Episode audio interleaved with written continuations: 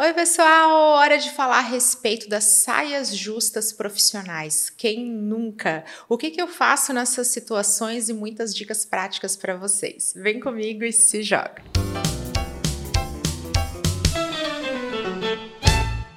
Essa é uma dúvida que chegou através do direct do Instagram. Camila, como que a gente lida com essas saias justas, esses momentos embaraçosos que a gente não quer estar tá ali, mas não tem jeito, nós estamos. E aí, como é que você lida com isso? Eu separei aqui as cinco saias justas mais comuns da vida profissional e vou trazer para vocês os argumentos, as atitudes, aquilo que eu faço ali para sair dessa situação e poder transcorrer a reunião, a apresentação, o momento da venda, que normalmente as saias justas prejudicam o profissional E esse é o nosso principal objetivo: sair daquela situação embaraçosa para um momento onde tudo passe a fluir. Primeira saia justa super comum: o cliente não te deixa falar. Isso, inclusive, veio na mensagem que chegou para mim através do direct. Camila, uma saia justa que eu vivo passando, o cliente não me deixa falar. Aqui a gente tem que entender se nós estamos num momento em que você está vendendo ou que você está prospectando. Aqui é bom lembrar que existem momentos em que você está vendendo e momentos em que você está fazendo uma apresentação. Quando isso acontece no momento da venda,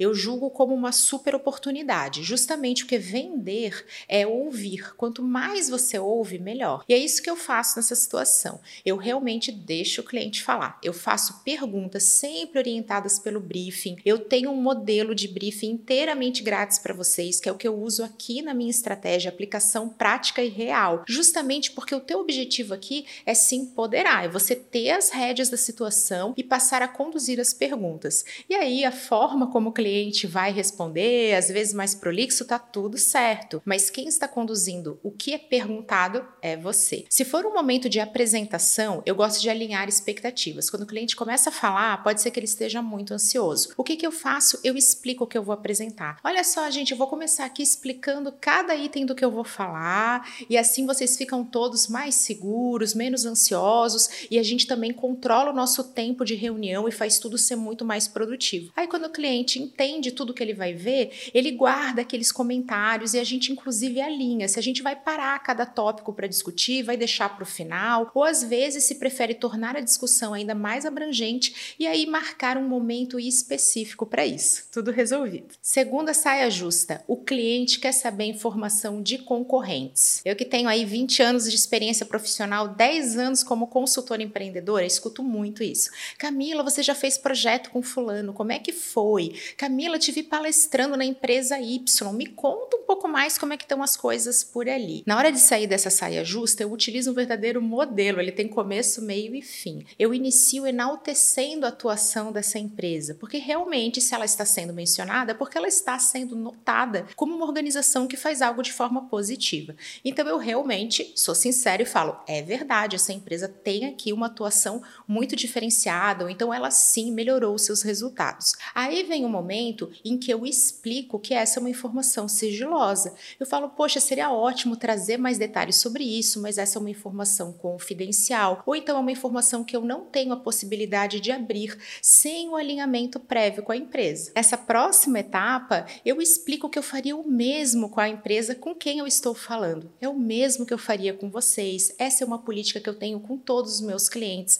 Confidencialidade, justamente para reforçar a confiança confiança que precisa existir entre nós. Acontece da pessoa não se dar por convencida e fazer mais uma insistência. E é aqui que vem o momento carta na manga, mostrar que a minha atuação como consultora visa justamente isso, que não seja mais necessário se comparar com fulano com ciclano, e sim ter uma estratégia sob medida para que o sucesso seja alcançado aqui nessa realidade. Terceira saia justa super comum e bastante delicada. O cliente tem convicção de um fato, ele está super enfático, decidido, mas isso que ele está tão convicto não é o ideal, o caminho melhor a ser seguido. Nesses momentos, gente, não tem saída, precisamos ouvir, deixa a pessoa falar. Se você não está ainda totalmente seguro ou segura do que está acontecendo, faça perguntas para você realmente ter um cenário da situação. E aqui é bom estarmos preparados. Tenha sempre estudos, pesquisas, análises, a tua experiência pregressa para poder trazer convencimento. Não é um momento de puxar a sua opinião. Fale sobre uma estratégia que você validou, sobre um case de um cliente, sobre uma palestra, uma pesquisa. Puxa o terceiro, aquele dado de alguém que não é você, para que isso não vire um embate pessoal. Aqui é aquela dica prática. Eu gosto muito de perguntar por que, que a pessoa está tão convicta, onde ela ouviu essa informação. E aí, nesse momento, que costuma acontecer um grande aprendizado mútuo entre os envolvidos.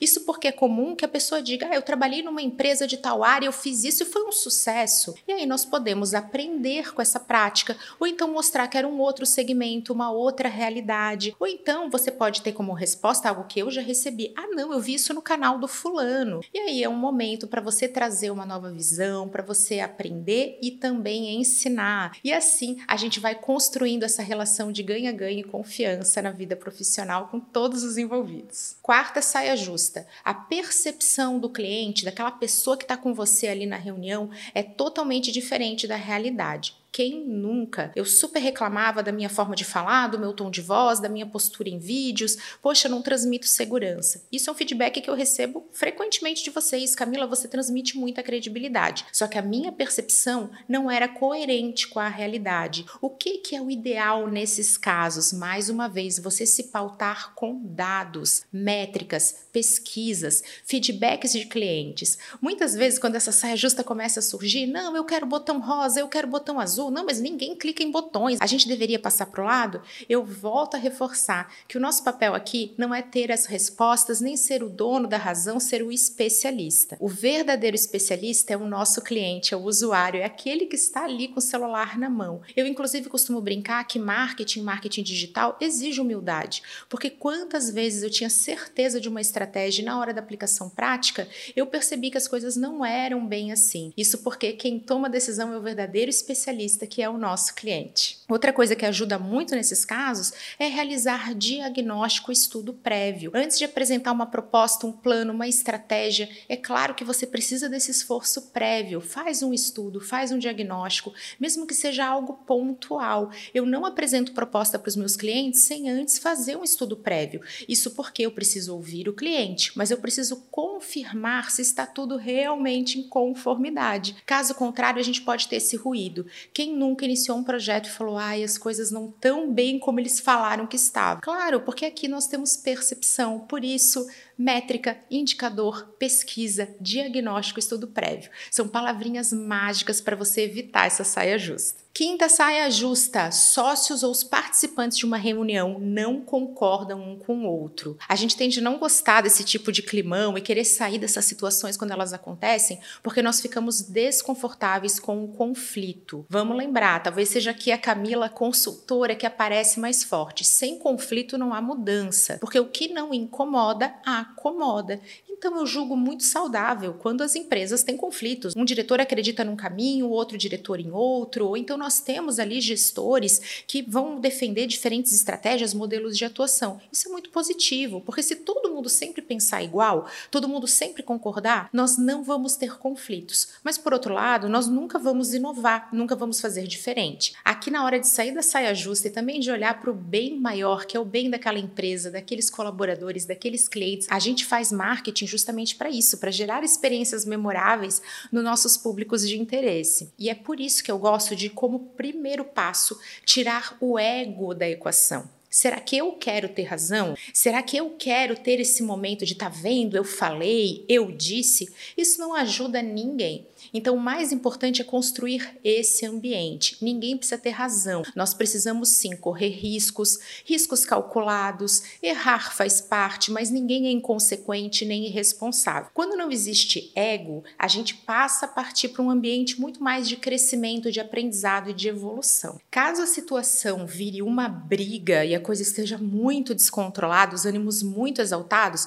a gente não está nesse ambiente de aprendizado nem num ambiente positivo. Todo mundo tem que voltar a se acalmar. E nesse momento, você, como participante de fora, pode falar: gente, então vamos tomar um café, todo mundo uma água, vamos fazer uma pausa para todo mundo voltar, baixar essa energia e poder retomar essa reunião de um ponto de vista construtivo. Outra dica boa e prática que eu costumo fazer quando está todo mundo discordando e os ânimos começam a se exaltar é lembrar que não existe um único caminho caminho para o sucesso, por isso que nós temos uma estratégia. E tento trazer aqui pontos de conciliação para de trazer toda a luz, todo o foco para o que todo mundo discorda.